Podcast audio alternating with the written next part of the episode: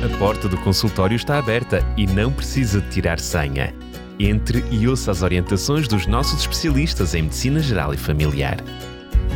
Médico de Família, com a doutora Cláudia Neves e o doutor Felipe Valente. E cá estamos para lhe trazer mais um médico de família. Volta a estar na companhia da Cláudia Neves. Cláudia, mais uma vez, bem-vinda. Obrigada, é um prazer. Já tínhamos combinado, falado e anunciado no programa anterior que hoje iríamos continuar a falar de dor crónica. Vamos falar aqui de vários aspectos, mas quero para já lembrar quem está uh, do outro lado dos microfones ouvir que se não teve a oportunidade de ouvir, de, uh, não teve a oportunidade de ouvir o programa anterior, ele está disponível em podcast em radiorcs.novotempo.pt. Falámos assim de uma forma mais genérica da dor crónica e tu tinhas dito que um dos aspectos com que iríamos uh, abordar neste programa seria o impacto da dor. Uhum. Gostaria só de relembrar os nossos ouvintes, sobretudo aqueles que não estiveram a ouvir o outro programa, uh, é que a dor crónica é uma doença, não é um sintoma, não é? É considerada uma doença pela classificação internacional de doenças e é uma dor persistente ao longo do, do tempo, pelo menos três meses, e pode ter qualquer localização do corpo, e já vimos no outro programa também a sua subjetividade em avaliar a dor com vários fatores, não é? Envolvidos físicos, emocionais, ambientais e por aí fora. Sendo esta uh, uma patologia tão frequente, vimos que atinge 20% da população mundial e os estudos feitos na Europa têm os mesmos valores, e até em Portugal, na população adulta, claro que vai ter muito impacto, não é? Uh, e se não for adequadamente tratada, a dor crónica pode afetar a pessoa que a tem em termos de sono, em termos de trabalho, em termos de exercício, a rotina do autocuidado, a sua própria higiene pessoal, o vestir-se, cuidar da casa, as relações pessoais, levando até depois às doenças mentais, depressão e ansiedade, que, como já vimos, também estão muito relacionadas até no limiar e tolerância à dor. Eu é? diria que afeta todo o ecossistema familiar, não é? Porque todos aqueles que gravitam à volta de alguém que está em sofrimento uh, acabam por ser afetados. Exatamente. Portanto, afeta não só o próprio, mas os que coabitam e os que trabalham com essa pessoa, não é? Que convivem com essa pessoa, uh, ficam, acabam por ser, ter também este impacto desta dor crónica. Claro que afeta, como vimos, o humor, a saúde mental dos doentes e existe uma íntima relação entre a dor crónica e a depressão, também como já vimos. Relativamente aos processos cognitivos, uh, observou-se que dois, dois terços dos doentes com dor crónica, dois terços dos doentes com dor crónica tinham alterações dos processos cognitivos, como a memória e a atenção. Ou seja, quem sofre de dor crónica acaba por ter também alterações da sua capacidade de atenção, de concentração, de memorização. O que também tem a sua lógica até em termos fisiológicos, não é? Se a pessoa realmente está em sofrimento com a sua dor crónica, vai afetar também suas capacidades cognitivas. Segundo o estudo realizado em 2003, que já vimos eh, no outro programa que gravámos relativamente à prevalência e à localização da dor. Este estudo que envolveu, não sei se te lembras, Daniel, cerca de 46 mil pessoas em 15 países da Europa e Israel. Uh, eles chegaram a, uma conclusão, a conclusões também interessantes nesta área do impacto da dor. 22% das pessoas com dor crónica apresentava maior dificuldade em estabelecer relações sociais devido à presença da dor. 22 dentro dos que estão Do, com, com, dor, dor crónica. crónica. Correto. Começam a ter realmente problemas de sociabilizar. 23% revelou redução da capacidade na condução.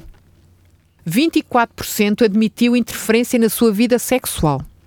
29% declarou-se incapaz de trabalhar fora de casa o desempenho profissional.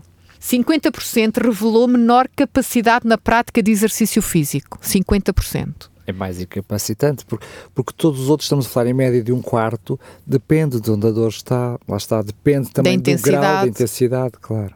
E 56% referiu alterações do padrão do sono. Vemos neste estudo que envolveu cerca de 46.400 pessoas, 15 países da Europa e Israel, vemos realmente que a dor realmente crónica tem impacto a várias áreas da vida de qualquer ser humano que sofra de dor crónica. Continuando ainda com as conclusões deste estudo, 19% da população deste estudo ficou desempregada devido à sua condição de dor crónica. 19%, não é? Cerca de um em cada cinco. Por estes números que estás a apresentar, isto é um problema de saúde pública. É verdade. 16% mudou as suas responsabilidades no trabalho. E há muitas pessoas que, devido à sua patologia, incluindo a dor crónica, têm que mudar de funções, quando assim e ajustando a atividade profissional mediante a sua capacidade ou a sua patologia, não é? A dor crónica é uma delas. 13% teve mesmo que mudar de profissão. 21% tinha sido diagnosticado com depressão associada à sua condição de dor crónica. Claro, imagine-se. É? é? verdade. Lá está, é a dor, é o sofrimento. É, nós, eh, este, este estudo revela realmente grande impacto na vida da pessoa, dos familiares e eh, em termos de ambiente profissional, não é? Agora, há um outro fator que nós não podemos esquecer em termos sociais, que é o fator económico. Será que a dor crónica tem impacto económico? Uh, diz que o impacto económico da dor é maior do que a maioria das outras condições de saúde. E sobretudo devido a quê? Às taxas de absentismo, ausência ao trabalho devido à dor crónica, diminui a capacidade de trabalho, a produtividade e aumenta o risco de abandono do mercado de trabalho. Tudo isto vai ter um impacto económico na sociedade, não é? Os estudos feitos nesta área do impacto, existem estudos eh, de impacto económico da dor, dividem-se em custos diretos e custos indiretos. O que é que são os considerados custos diretos? Representam os custos dos serviços de saúde, bem como todas aquelas despesas que incluem gastos do próprio doente relacionado com a sua cronicidade da dor. Claro, consultas, receitas, por aí fora. Exato, tratamentos, de reabilitação. Tudo isso. Sim. Uh, e os custos de, de consultas, não só em termos de médico de família, em termos de hospitalar, em termos de medicação, fisioterapia, tratamentos, por aí fora. Os custos indiretos têm a ver com aqueles que nós já falámos, sobretudo que... O que deixa de ganhar e por aí fora, não é? Exatamente. A diminuição da produtividade, uh, são, portanto, aqueles custos fora da área da saúde, relacionam-se com a perda da produção do trabalho por absentismo ou maior ou menor capacidade produtiva, bem como todos aqueles custos que decorrem do processo de cuidados informais, como por exemplo um cuidador abandonar o emprego remunerado ou sacrifício de tempo de lazer para prestar cuidados. Claro. Não é? Vemos assim estes custos indiretos, não relacionados diretamente. É que às com... vezes ainda são mais significativos. Não é? Em termos monetários, em termos de quantidade, sim. Uh, foi realizado um estudo em Portugal continental por Gouveia e Augusto, com o objetivo de estimar os custos indiretos da dor na região lombar e articulações. Atenção. Que estamos a falar daquela que é mais prevalente. Exatamente. Uh, atenção que é importante ver, nós já falámos que a dor crónica pode ser em qualquer local do corpo e a grande dificuldade dos estudos nesta área tem a ver com avaliar a intensidade da dor e a localização da dor, não é? E que pode os critérios ser diferentes. Este estudo foi só para um tipo de dor crónica não é? Ou seja, não é assim tão abrangente, mas como tu disseste, é das mais frequentes, a dor lombar ou lombalgia. Já agora aqui um parênteses, quando as pessoas dizem lombalgia é dor lombar, é a mesma coisa. Cervicalgia é dor cervical. E foram usados valores para as produtividades baseadas em estimativas, estimativas perdão, dos salários médios para 2010. Portanto, é um estudo que já tem alguns anos. E este estudo revelou que os custos indiretos por incapacidade os indiretos não são aqueles de saúde, medicação, consultas, tratamentos. Indiretos, produtividade, cuidados informais. A longo prazo, pela dor crónica, ascenderam aos 459 milhões em 2010, em Portugal continental. Poças. 459 milhões, isto em 2010. Ok? No que diz respeito aos custos indiretos por incapacidade a curto prazo, devido à dor crónica, verificou-se que são de cerca de 281 milhões. Ou seja, tendo em conta os custos por incapacidade a curto e a longo prazo, isto em 2010 em Portugal continental, por absentismo de, uh, devido à dor crónica nas costas ou articulações, o total foi cerca de, 4, de perdão, 740 milhões de euros. Os custos a curto prazo e a longo prazo. Estamos a perceber também o que é que este problema concreto da dor crónica, os custos que tem também para o SNS. Quando nós percebemos esses custos para o próprio. Isto é para o SNS. Ah, não, esses custos são todos para o SNS. SNS. Ah. Isto é custos para o SNS. Não, é como falaste também nos custos indiretos, portanto, os custos indiretos supostamente não estariam Sim, em... ah, sim, sim, tens razão. Eu estou a falar uh, ministro, custos, custos totais. totais. Inclui SNS, inclui o Ministério do Trabalho, claro que sim, claro que sim. Ok, ok. Claro que sim, inclui tudo, sim. Eu pensei que tivesse a dizer referente só ao que o utente gasta. Não, os utentes não gastam isto. Porque felizmente em Portugal nós temos um SNS que a grande maioria é o SNS que paga, não são os utentes que pagam os seus cuidados de saúde, não é? Pelo menos atualmente. Portanto, são todos os custos associados. Mas é muito milhão. é? É muito dinheiro, não é? Por isso é que, hum, como médica de família, eu falo muito nisso, mesmo com os meus utentes nas consultas. Mais importante do que tratar é prevenir as situações. Mais importante do que estar depois a remediar é ter um estilo de vida que evite chegarmos a este ponto, não é? E como nós vimos, há aquelas coisas que nós não podemos evitar, mas é aquelas coisas que nós podemos evitar. Podemos fazer alguma coisa para não estou a falar só porque poupamos dinheiro, essencialmente porque temos qualidade de vida e vivemos com qualidade de vida e bem, não é? E já vimos como é incapacitante e, portanto, quanto, quanto melhor qualidade eu diria, e também felicidade de vida, juntando as duas coisas, melhor. Mas também é bom nós conhecermos a realidade, e, e eu vou ser franco, estamos a falar de um assunto que eu não tinha noção dos números, eh, não, não se nota tanto neste programa, mas se forem ouvir no programa anterior vão ver que eu muitas vezes fiquei perplexo com os números, eu não tinha a mínima noção, estamos a falar, na realidade de Portugal, em algumas áreas, estamos a falar entre os 20% e os 30%, ou seja, é muitas pessoas a sofrer com este flagelo. E, É portanto, verdade. se pudermos todos nós, em que 3 em cada 10, imagine-se, é? é melhor e é daquelas coisas, é daquelas áreas que é de pequenino realmente que se torce o pepino. É bem jovem que se começa a tratar esses problemas na idade mais, mais avançada, Sim, claro. sim. E, e um dos fatores que eu penso que é importante, importantíssimo na saúde, para nós como profissionais e a população em geral, é é a formação. O ter mais conhecimento sobre as áreas. Por isso é que nós fazemos estes programas aqui na rádio, não é? É importante a população que não é profissional de saúde ter conhecimento das situações. Não só dos números, para ter a noção da realidade, do que existe na nossa população, não é? Não só em termos mundiais, mas também Portugal, em termos nacionais. Mas ter as ferramentas certas para lidar com as situações. Mas perceber o porquê, o onde, o que é que eu posso fazer, fatores de risco, não é? E é nesse sentido que é importante hum, nós conhecermos também este, este flagelo que é esta doença, que é a dor crónica, não é? E como já vimos no outro programa, que existe até um Dia Nacional da Luta contra a Dor. E pegando neste sentido, eh, algo que também já falámos no outro programa, é importante nós valorizarmos os outros que têm dor e valorizarmos também a nossa dor. Tentar, se temos dor há muito tempo, porque ir ao médico, não é? E agora quando vamos ao médico, o que é que eu vou dizer ao médico? Normalmente o médico vai direcionar as perguntas para tentar caracterizar essa dor. Mas o que é que é importante a pessoa saber eh, responder? Quando começou a dor? Há dores que podem ser há horas, há semanas, há meses, há anos. Espera aí, deixa-me só fazer aqui uma pausa. Até vou pedir Sim. que tu repitas. Porque o que eu percebo que vai acontecer agora, tu vais dar claramente algumas ferramentas que todos nós devíamos ter de uma forma consciente, né, anotado em alguns sítios na nossa mente, como gerir. Ou seja, porque mesmo, em- mesmo que a dor seja não feita através de uma dor crónica, essas ferramentas, até para uma dor traumática, Aguda. aguda, seja ela qual for, servem para todos nós. Portanto, vamos atrás agora que já estamos a prestar mais atenção, até vamos tomar a nota. Primeira coisa a fazer? Quando? O Qu- quando? Quando, começou? Quando começou? em Portanto, que momento? É importante nós hum, caracterizarmos a nossa dor. Porque às vezes é difícil. Porque é, que, eh, porque é que é tão importante a tua pergunta? Sobretudo quando estamos a falar de alguém que ao fim de três meses continua a ter esta dor, lá está a tal dor crónica, muitas vezes tem dificuldade de olhar para trás e perceber... Mais ou menos.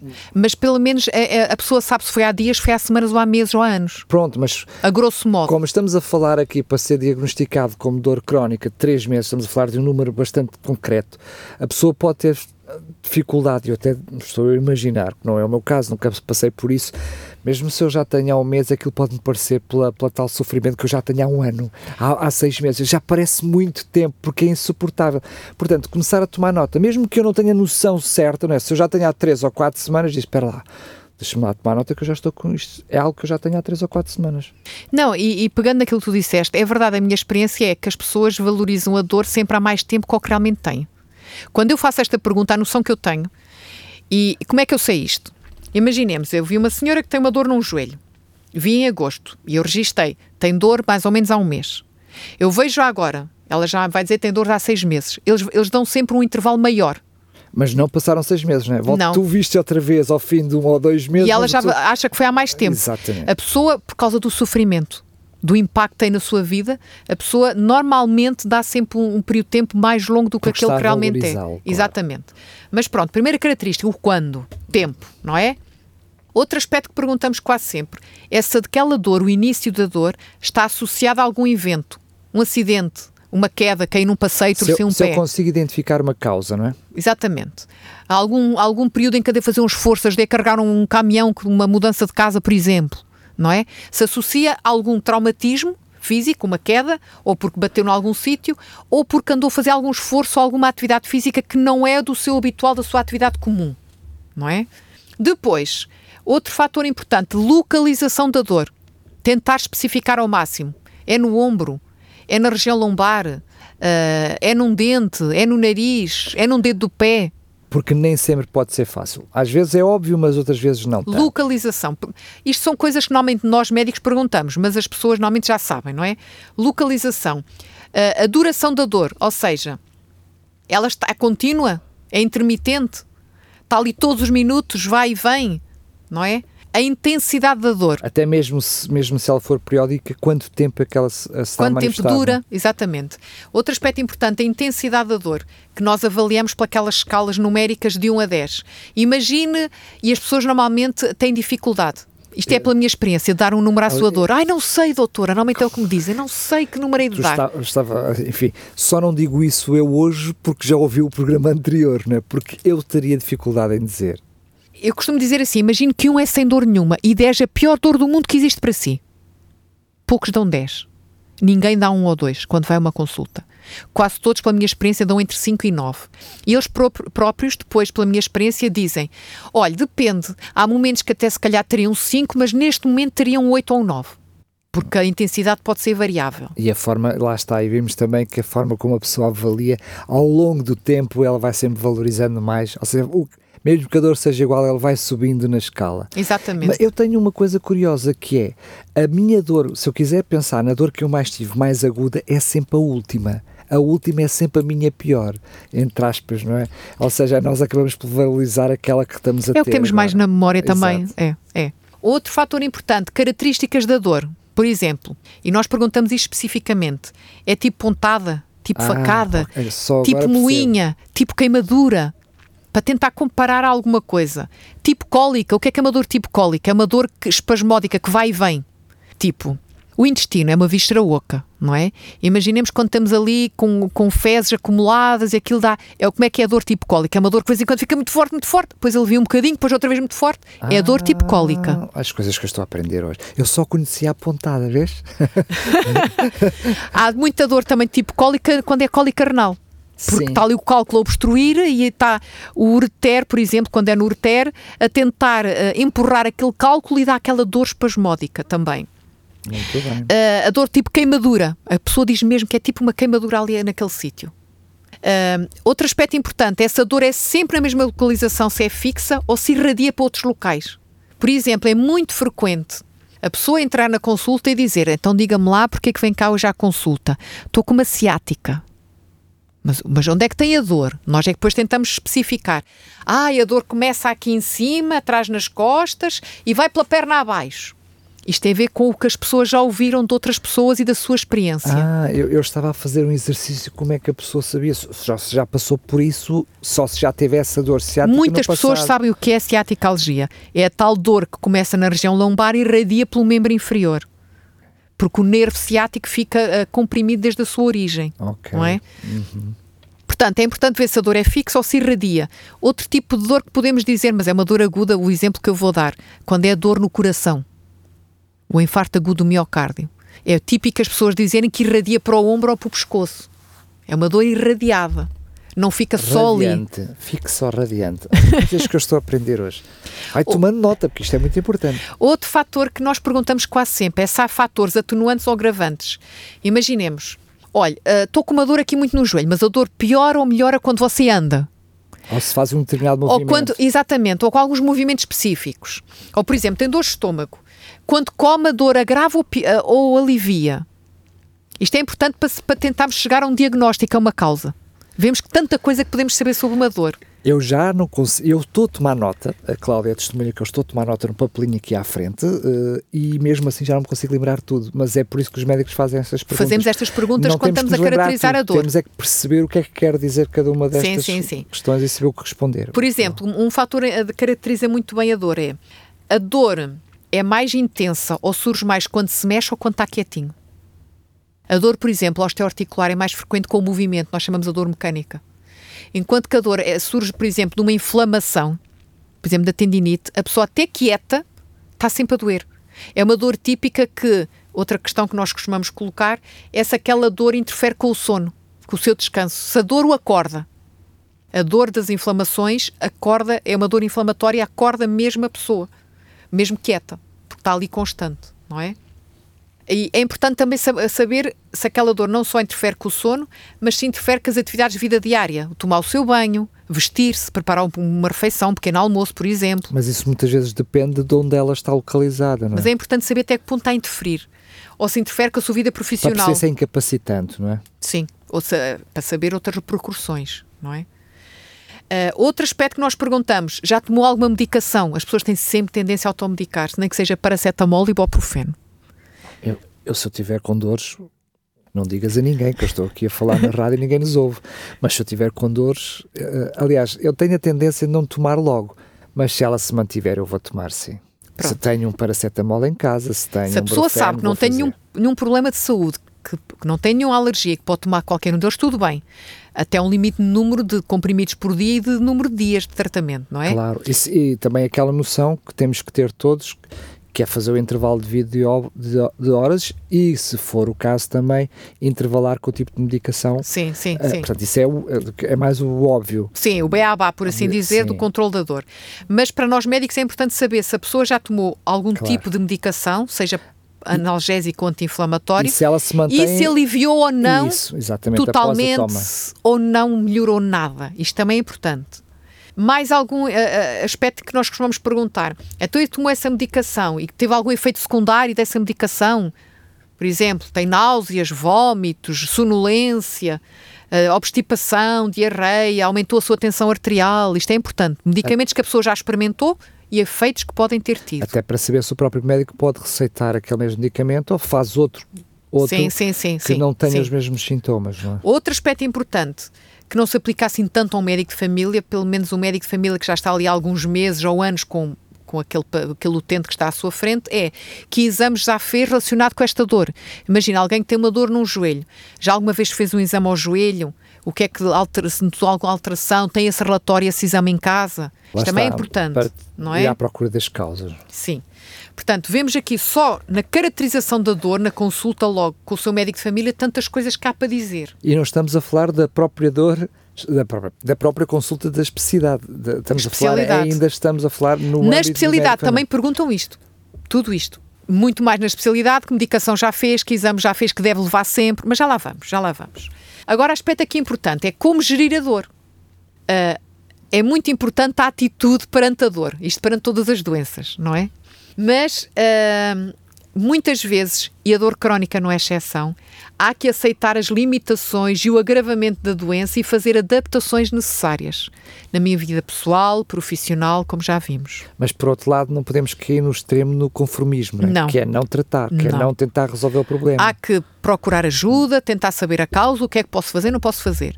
E por outro lado, aceitar as limitações e tentar gerir mediante o mínimo de dor que eu consigo, não é? Eu costumo, eu costumo dizer que é, eh, como sou cristão, não é o que eu digo, é que Deus me ajude, que me dê o discernimento para eu fazer o que puder, aceitar o que não puder e também a inteligência para saber a diferença entre as duas coisas. E é verdade. Isto também se aplica nas doenças, é verdade. Uh, o desenvolvimento de uma atitude positiva poderá tornar as coisas mais fáceis quando for preciso enfrentá-las. Tá bem? Isto aplica-se também à dor crónica, como outras patologias. E para saber, isto pode ser um bocado difícil para quem está a viver com, com esta, este problema de dor, mas para conviver com a dor crónica, há que ser capaz de reduzir a sua importância, tolerar e aceitar. Porque em muitas das situações vai, vai ter que viver com ela sempre pode ser é mais controlada, em menor intensidade. É, é, lá está, é a forma como nós valorizamos, não é? Eu, eu tenho um exemplo concreto que é, por exemplo, quando nós cortamos um dedo e pomos um penso, nós, quantas e quantas vezes nós, estou sempre a, a, bater com o dedo, estou sempre a bater o dedo. A gente sente ou tem a percepção que está sempre a bater com o dedo porque estamos a valorizar. Uhum. Mal comparando-se, não sei se já aconteceu contigo, mas comigo já aconteceu, deve estar deve Sim, ser, está ali fragilizado. Mas, por exemplo, o que eu vou dizer é, quando nós compramos um carro, de repente parece que todo mundo tem um carro igual. Este, este, esta noção mal comparada é tal noção como nós passamos a ver as coisas, como nós valorizamos. Valorizamos porque estamos a sentir. Eh, ou seja, se eu estou a valorizar a dor e se eu estivesse sempre a lamentar-me, se eu estivesse sempre a lembrar-me dela... Pior vai parecer. Vai parecer pior. Aliás, ela vai mesmo sentir-se... É. Nós vamos mesmo senti-la mais. Mas é, é interessante porque como nós vemos, a, a, a prevalência da dor aumenta com a idade. E felizmente a maior parte das pessoas mais idosas uh, já habituaram-se a viver com a dor e têm essa noção. Tu utilizaste aquela expressão do condor. Eu tenho vários utentes que chegam à consulta, então está tudo bem? Ó oh, doutora, está como se pode, já sei que estou na idade do condor. Eles próprios conformaram-se com a situação. E é uma atitude positiva. Não estou a dizer que a pessoa tem que sofrer, não, porque a própria atitude de estar conformada já não está a sofrer tanto. Mas lá está, ela tem que ser positiva, não pode ser um conformismo. É? Exatamente. É? Pode ser uma resiliência, um fator de resiliência, não um fator de conformismo. Que é, porque eu também conheço muitas pessoas que podiam fazer alguma coisa e não fazem. Porque nunca foram ao médico. Uhum. Isto não faz sentido nenhum pode, pode até medicamente não poder, ser, poder mas fazer nada. Pode ser mas resolvido, claro. algumas das situações podem ser resolvidas e deixar claro. de ter essa dor, não é? Claro. Uh, agora, nessa capacidade de, de viver com a situação, há fatores que influenciam positivamente e há fatores que influenciam negativamente. Naquilo que nós acabámos de estar a falar, a forma como lidar com a dor crónica.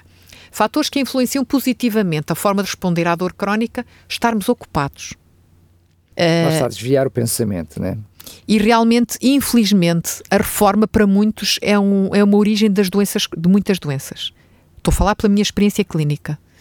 O facto de passarem a estarem desocupados profissionalmente, uh, surgem muitas outras patologias, incluindo valorizar mais a dor. Uh, e agora já falámos aqui também, já gravámos programas sobre o envelhecimento. É importante envelhecer com qualidade. Nós podemos envelhecer, estar formados e manter-nos ocupados não é? Isto é importante, vemos aqui o estar ocupado é um fator positivo para lidar com a dor. Estar bem informada acerca das condições que causam a sua dor, ir ao profissional de saúde para que seja estudada a sua patologia, o seu problema base, não é? Agora, fatores que influenciam negativamente a existência de problemas anteriores não resolvidos, sejam eles físicos ou emocionais, dificuldades em aceitar o envelhecimento, a perda de capacidades, de limitações, Sofrimentos adicionais, tal como o luto e a solidão, não é? Estes são fatores que realmente uh, dificultam a forma de gerir esta dor crónica. Claro que nenhum de nós é uma ilha, nós somos seres sociais e o apoio de outras pessoas é muito importante também para gerir a dor crónica. Podem ser familiares e ou amigos ou noutras atividades de caráter social ou cultural direcionadas realmente para a aquisição de novas capacidades, novas aptidões, aprender sempre coisas novas. É um fator que pode ajudar a lidar com a situação. E ser, é, logo, uma forma mais óbvia, a ajuda no, em todas aquelas tarefas que se, que se, tornaram incapacitantes, em que a dor crónica os tornou incapacitantes. Ou seja, ter alguém que, é, que está lá pronto para fazer aquelas tarefas leva a pessoa a lamentar-se menos porque não as consegue fazer. A sofrer menos, claro. a lidar melhor com a dor. Sim. Continuando uh, aqui na forma de gestão da dor, também é importante o relaxamento. Uh, e o que é que é o relaxamento? Há, há formas de relaxamento muito simples.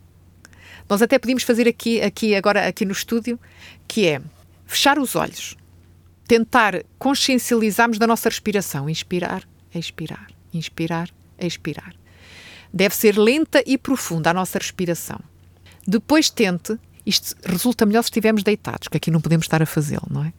Depois experimente deitar-se, fechar os olhos, respirar e concentrar-se na sua respiração. Depois tente relaxar os músculos. Concentre nos seus músculos dos pés em como eles estão relaxados, completamente caídos na cama, onde está deitado. E seguindo para cima as pernas, as coxas, as nádegas, tórax, os braços, as mãos, o pescoço e finalmente a cabeça. Sinta tudo caído naquela cama. de modo a que todas as partes do corpo você tenha uma sensação de leveza. E experimente estar neste estado 10 a 15 minutos. Isto resulta porque eu já experimentei. É tentar fazer mesmo isto como eu estou a dizer, concentrar-se nestas, nestas fases. Ao reiniciar depois a atividade, o que, o que tem que fazer, não é? Faça gradualmente e sem brusquidão.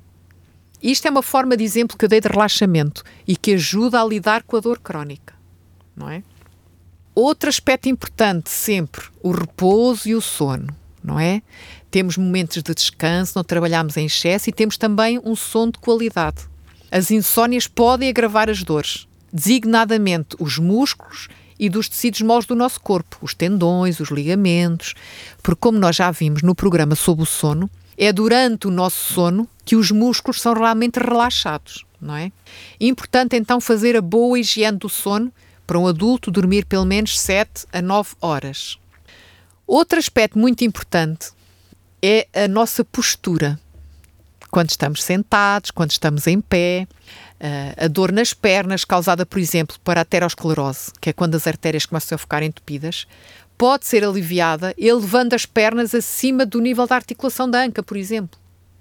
Quando se pega em objetos pesados, que está ali, por exemplo, uma caixa pesada no chão, eu não devo simplesmente dobrar-me e lá buscar com os braços ou com as mãos a caixa, não. Eu devo dobrar, fletir os joelhos para não sobrecarregar tanto a, a zona lombar. São pequenas técnicas e existem muitos exercícios realmente para evitar uh, estas dores. O surgimento delas ou para quem já está? As duas coisas.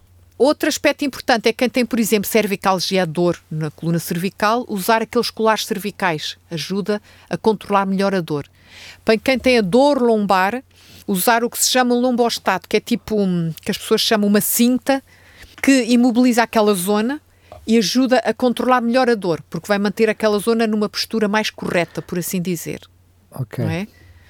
E importante também, em quase tudo o que nós falamos, exercício físico regular, não é? Porquê? Porque a prática da atividade ou exercício físico regular ajuda a ter um corpo maleável, flexível, melhora a massa muscular, uh, melhora a postura, a força e o vigor.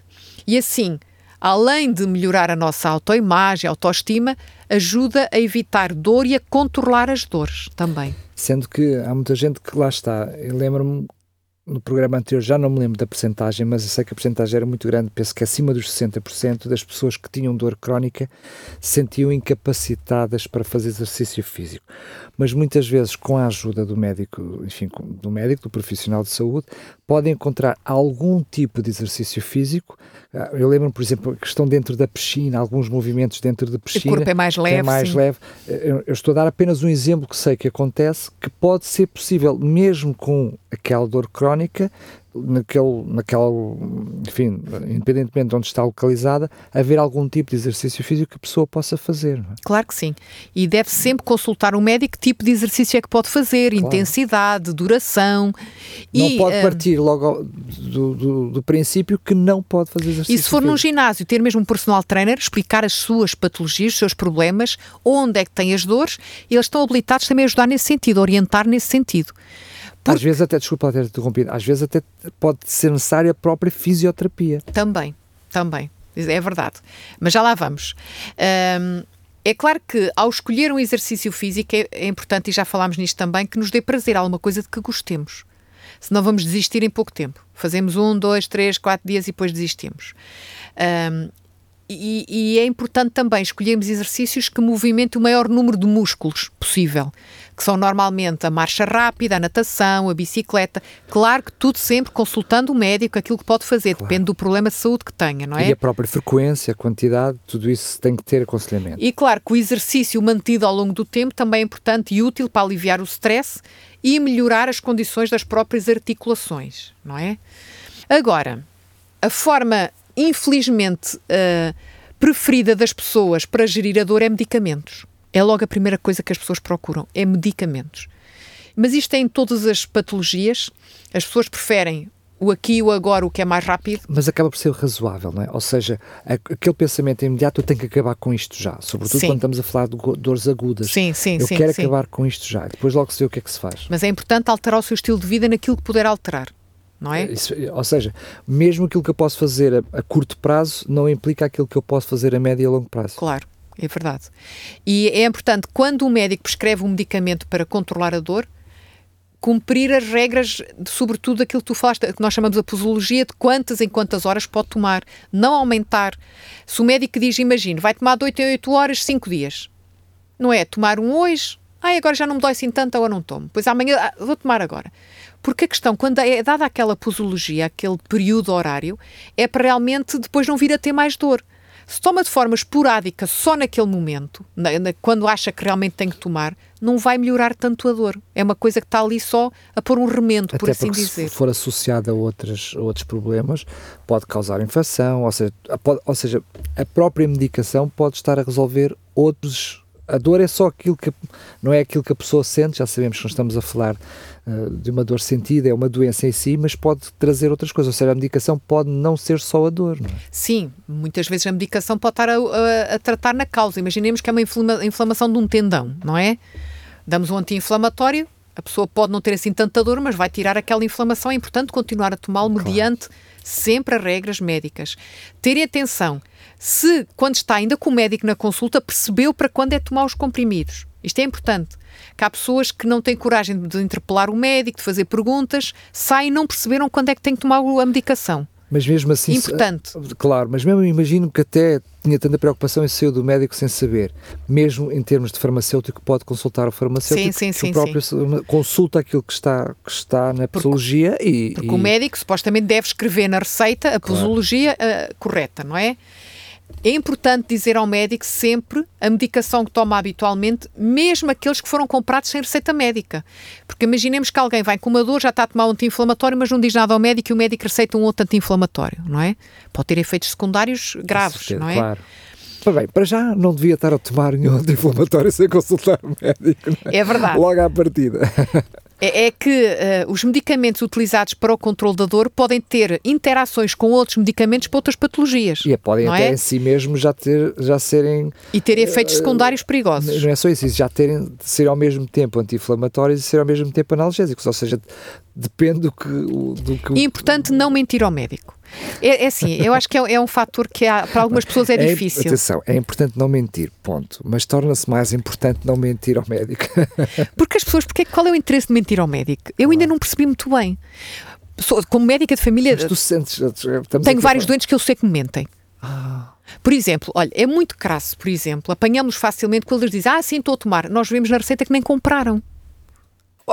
Que curioso. Nós vemos na receita se o utente comprou receita. Ou receitámos um medicamento, por exemplo, para tomar durante um mês. E nós vemos que hum, receitámos que duas caixas, duas caixas de 20 e, havia comprar, e só compraram uma. Ai, estou a tomar tudo direitinho. E eu a ver que não comprou nada. Porque é assim, o principal interessado na sua saúde é o utente, não, não é o médico. Claro que o médico tem sempre interesse que o, que o doente, como doente, fique melhor, não é?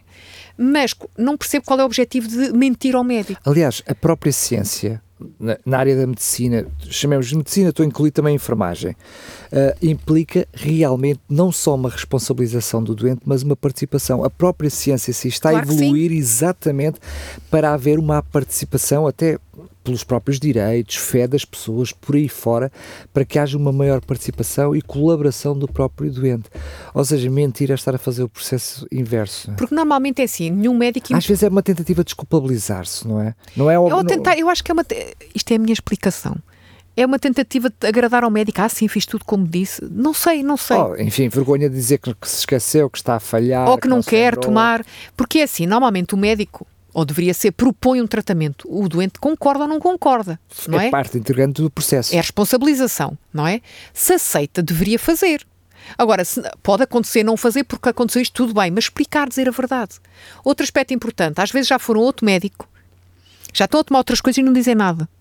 Nós vemos isso tudo nas receitas, mesmo que fazer um médico privado ou de outro sítio do, do país. Nós vemos isso tudo nas receitas. Eu penso enfim, eu, como médica família, imagino que tu não tenhas problemas ou algum tipo de preconceito por as pessoas que querem uma segunda ou até uma terceira opinião. Não, Isso não. faz parte normal. Tu, provavelmente, não na perspectiva de médica, mas do utente, eventualmente, em algumas circunstâncias na tua vida, o farás. A questão não é essa. A questão é admitir e explicar. Até porque o, problema, o prejudicado é o próprio. Claro que sim. Não é o claro médico. que sim. E nós não temos interesse nunca em sermos os donos de toda a verdade em todas as áreas, incluindo a medicina, não é? E é normal o utente querer consultar outras opiniões, mas é importante ser sempre transparentes. Claro. Olha, doutora, fui outro médico, outro médico achou isto, isto. dizer-nos tudo, pronto. Até para nós chegarmos ao consenso o que é que é melhor para aquela pessoa. Mediante, é para, no fundo, termos todos os dados na mesa, para sabermos o que é que vamos jogar, não é? Claro. Que plano é que vamos elaborar para aquela pessoa que temos à nossa frente. Mas para isso temos de ter todos os dados disponíveis. Porque a pessoa já pode ter experimentado isto, já pode ter feito aquele. E nós não sabemos nada, não é? Até mesmo noutros tipos de episódios. Sim, sim, estamos a Não é? falar em. Imagino que a pessoa faz alguma reação a um determinado medicamento. É importante saber que lá atrás, quando tomou aquele medicamento, teve aquela reação. Aliás, até devíamos tomar nota, muitas vezes não fazemos, digo eu. Ah, Às vezes, há alguns sintomas que nós podemos achar naturais. Se nós tomarmos nota, epá, quando tomei esta medicação, tive É isto. importante. E Mais dizer ao médico, o médico registra. Mais à frente Médico de família perceber- tem um sítio para registar isso. Isso é muito importante. Tomei aquele medicamento e fez-me esta, esta reação. Fica registado no processo de médico de família porque é que é importante. Qualquer outro médico, até de uma, de uma especialidade hospitalar, tem acesso a essa informação, vai ver lá que aquele utente teve a reação àquele medicamento. Eu lembro, por exemplo, uma vez com o homeoprazol, eu tive muito-. Homeoprazol, tive tonturas, tive. hum, eh, não, não é alu- alucinações, mas eu, eu vi ao mundo andar à dificuldade de concentração e foi numa, numa vez. Noutra vez que tinha tomado, não me tinha acontecido nada. Pode ser Eu- não da substância, mas dos excipientes. Mas isso é. Ok, um comprimido Já não tem a substância ativa e tem outras substâncias para formar, por assim dizer, compactar ou formar um comprimido. E isso pode ser variável de laboratório para laboratório. Por exemplo. é e a pessoa pode nota. ser intolerante, por exemplo, ao omeprazol de um determinado laboratório, não vou estar aqui a dizer nenhum, e, e, eu- e se, se for de outro laboratório já toma bem e não tem esses efeitos. O tem a é ver impo- com isso. O que é importante é. a- Mostrar o- mesmo o a caixa o do que médico tomou. de família ficou logo a saber, neste caso a minha médica família ficou logo a saber que eu tive aquela reação naquele determinado dia.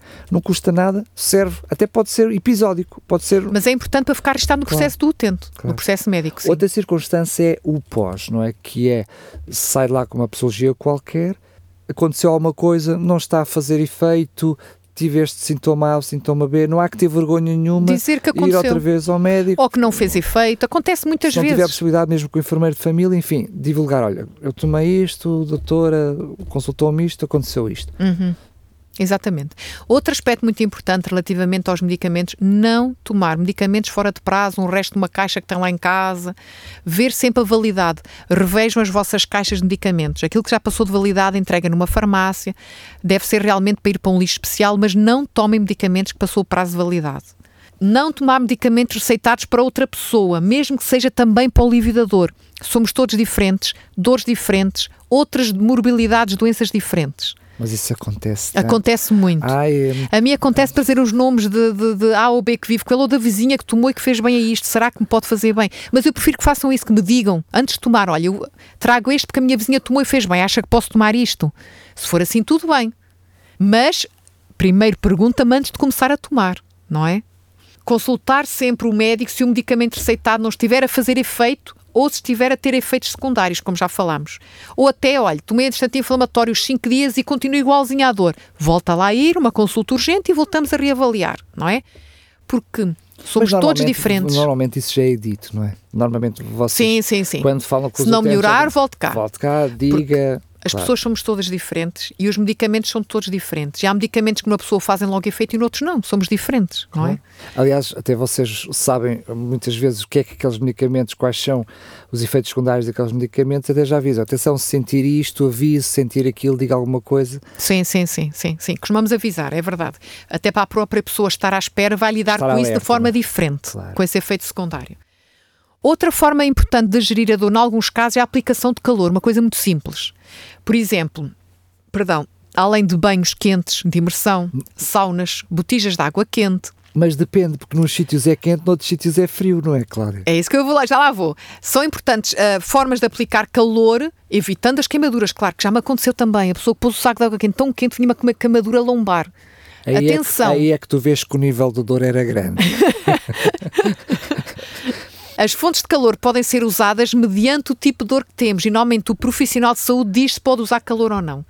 Quando é uma dor, normalmente nós chamamos mecânica, o calor pode ser usado. Uma dor, por exemplo, uma contratura muscular, o calor ajuda a relaxar o músculo. Uma dor, por exemplo, uma tendinite, ou inflamatória, uh, a dor que dói até quando estamos a dormir e a dor acorda-nos, aí tem que ser o frio, porque está inflamado. O frio diminui a inflamação.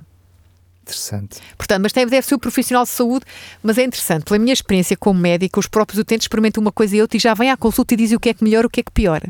Já experimentei o frio, já experimentei o calor. Eu, quando tive a tendinite no ombro, eu tinha que fazer quente, mas ao mesmo tempo precisava do frio. E era um sítio complicado Porque para fazer. devias ter, além da inflamação, devias ter contratura muscular. Exato. Para a inflamação é o frio, para a contratura é o calor. Exato. É. Uh, claro que nos tratamentos de fisioterapia também podem ser utilizadas as fontes de calor como forma de controlar a dor mas também podem usar fontes de calor de forma mecânica, ultrassons, ondas curtas, são formas de fisioterapia para controlar a dor. Os parafangos da vida na fisioterapia muito comuns. Muitos tratamentos que nós um, prescrevemos de fisioterapia, que depois são feitos nas várias clínicas convencionadas pelo Sistema Nacional de Saúde, não são para curar situações, são para controlar a dor e para dar qualidade de vida às pessoas. Esse é um dos grandes objetivos da fisioterapia. Uh, podem ser os altos ultrassons também, e claro que também podem ser usadas, como já falei, as ondas curtas, que depois são convertidas em calor uh, nos tecidos mais profundos do corpo, ficando a pele com temperatura mais baixa. Pronto, isto é um pormenor de vários tratamentos de fisioterapia. Sendo que a fisioterapia também tem um papel interessante, que é, eu percebo que muitas, muitas circunstâncias a dor ela é inibitória, não é? ou seja, inibe determinados movimentos. E porque eu me estou a defender, o organismo vai se defendendo também. Muitas vezes o movimento vai gradualmente diminuindo. A fisioterapia ajuda a fazer o. A recuperar o, a as recuperar, capacidades. Sim, sim, sim, sim, sim. Eh, quando é para a aplicação do frio, nunca ponham gelo diretamente na pele. Sempre embrulhar num paninho, pôr o gelo ou daqueles sacos que já vêm preparados com gel que dá para pôr no, no, no, congelador um, ehm, e esfregar suavemente na, na, zona que está ali a doer, até a pele ficar dormente. Mas atenção, há risco de queimadura também pelo frio, não é? Assim como pelo calor. Outra forma de gerir a dor que pode ser utilizada na fisioterapia ou fora da fisioterapia pelo massagista são as massagens. Ajuda ao relaxamento muscular, diminui até temporariamente a frequência cardíaca, a frequência respiratória, é uma forma de relaxamento, não é? Uh, podem uh, aprender a identificar em si próprio aqueles sítios onde dói mais, uh, as zonas que estão mais tensas e pode fazer também automassagens nessas zonas se tiverem zonas acessíveis. Não é autoflagelação, é Não, automassagem. automassagem se forem zonas acessíveis, mas infelizmente, como já vimos aqui, a maior parte das dores são na região lombar, que às vezes é difícil acessibilidade para fazer a si próprio, não é? Mas às vezes um duchezinho com água a correr ali. Voltamos ao calor, bem. não é? Aqui a massagem antes do exercício também ajuda os músculos a ficarem mais flexíveis, reduzindo assim o, risco de lesão durante a atividade. Se querem fazer uma atividade, uh, por assim dizer, mais intensa. Claro que a massagem deve ser num ambiente sossegado, a sala deve estar uma temperatura confortável. Se estivermos ali com frio, a massagem não vai ter o seu efeito, não é? Que nós quereríamos e a, a, pele, se estiver seca, a massagem será mais fácil com algumas gotas de gel ou até óleo do bebê, para a mão deslizar melhor na pele. Podem achar estranho, mas há uma outra forma de controlar a dor, a psicoterapia. Portanto, nós já vimos que a dor tem a sua faceta também emocional, psicológica. Acompanhamento psicológico pode ser muito importante para controlar muitas destas dores crónicas. Uh, sabemos que isto também é importante, já falámos na depressão e na ansiedade, mas também a dor crónica muito a par com as doenças mentais, emocionais. Eu, quer queiramos, quer não, há, há, essa dimensão que às vezes até é maior que o que pensemos. Eu lembro-me de um pormenor que, que eu, enfim, aprendi a controlar porque me apercebi que havia uma coincidência muito grande. Quando eu estava aflito para ir à casa de banho, eu ficava sempre muito mais aflito quando estava à porta da casa de banho. Ou seja, à medida que eu me aproximando da casa de banho, parecia que estava sempre muito mais aflito. Eu disse: não pode ser, isto é psicológico. Ou seja, eu sei, por mais aflito que esteja, se eu estiver uh, longe, eu aguento. Mas quando chega aquele momento que a gente põe a chave na porta de casa, sabes? Uhum. Vai muito, parece que chega ali é que já não aguento mais. É psicológico. E, nós conseguimos fazer o exercício e dizer, não, faz-te conta que ainda falta muito até chegar, ainda tem que abrir a porta, ainda falta. E, e eu, eu consigo. É, Estás a fazer a ti próprio autoajuda, é, não é? Eu aprendi a lidar com a situação. Mal comparando, é disso que estamos a falar, ou seja, Uhum. é termos as ferramentas certas para saber lidar mentalmente com a dor, não é? Isso é psicoterapia. Era disso que eu estava, eu Não é? estava a tentar, É isso. mesmo que seja usando a linguagem, linguagem mais acessível para tentar, eh, é assim, no fundo é tentar ter uma atitude correta perante algo que não, que temos que lidar com ela. É uma dor que vai ali ficar, não é? Então há que ter a atitude correta e eh, eh, não há que ter vergonha de pedir ajuda profissional, de um psicólogo ou de uma psicóloga, para ajudar realmente nessa faceta da dor crónica, que é a parte psicológica, não é? E, e é uma medida que pode ser cumulativa com todas as outras que já falamos. Exatamente. Tudo em associação, não é?